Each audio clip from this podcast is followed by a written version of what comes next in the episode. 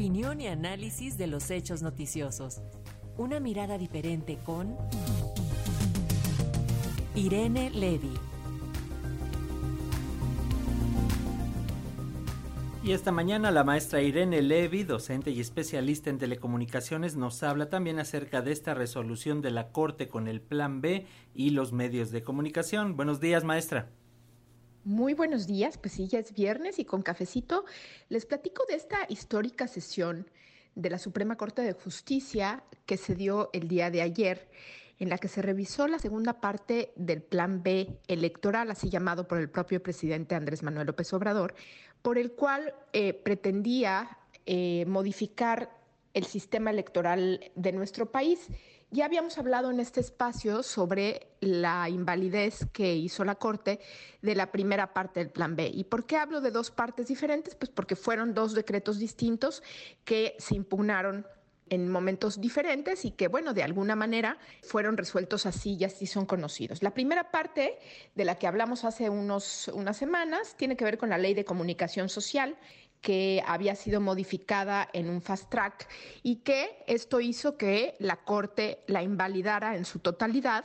Y decía yo en este espacio que esto despertaba cierta esperanza, la manera en que se dio, de que revivieran los derechos de las audiencias. Y ustedes dirán, bueno, pues ¿qué tiene que ver eso con los derechos de las audiencias? Pues tiene que ver mucho porque cuando eh, el año pasado la Corte invalidó el decreto que modificaba la ley de telecomunicaciones y radiodifusión, se dijo, eh, no de manera oficial, pero se dijo que eh, los artículos que se habían declarado inválidos, eh, pues esos habían muerto, pero que también habían muerto aquellos que habían sido modificados, es decir, nos quedábamos como en el limbo, sin derechos de las audiencias.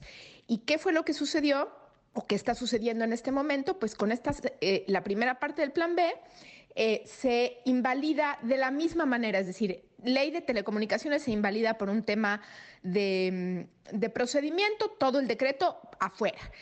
Primera parte del plan B, un tema de procedimiento, poco importa en este caso el fondo porque ni siquiera se revisa, procedimiento legislativo violentado, fuera. Y después viene el engrose del, ministro Pérez Dayán, es decir, el detalle de la sentencia, en el que dice ¿Qué va a pasar con los, los, artículos que fueron sustituidos por este decreto que se invalidó? Es decir, los originales.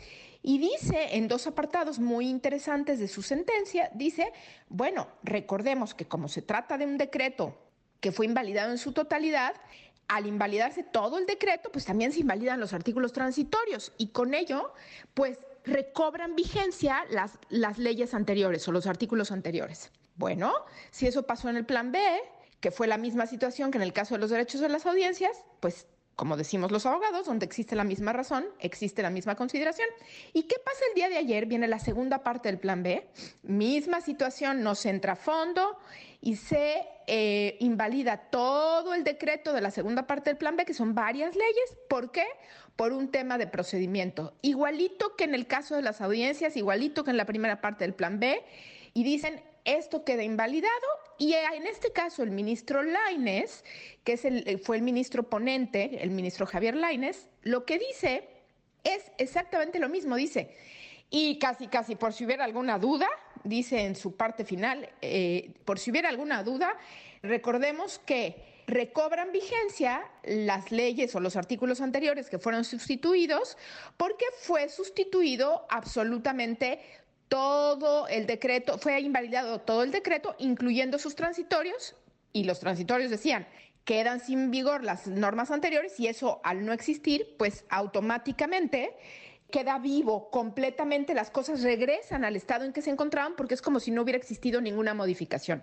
Entonces ya tenemos dos precedentes, el del día de ayer y el anterior, que nos dicen que los derechos de las audiencias han regresado, han regresado y deben regresar y, en realidad nunca se fueron, salvo este tiempo que estuvo vigente la contrarreforma que los, que los desapareció.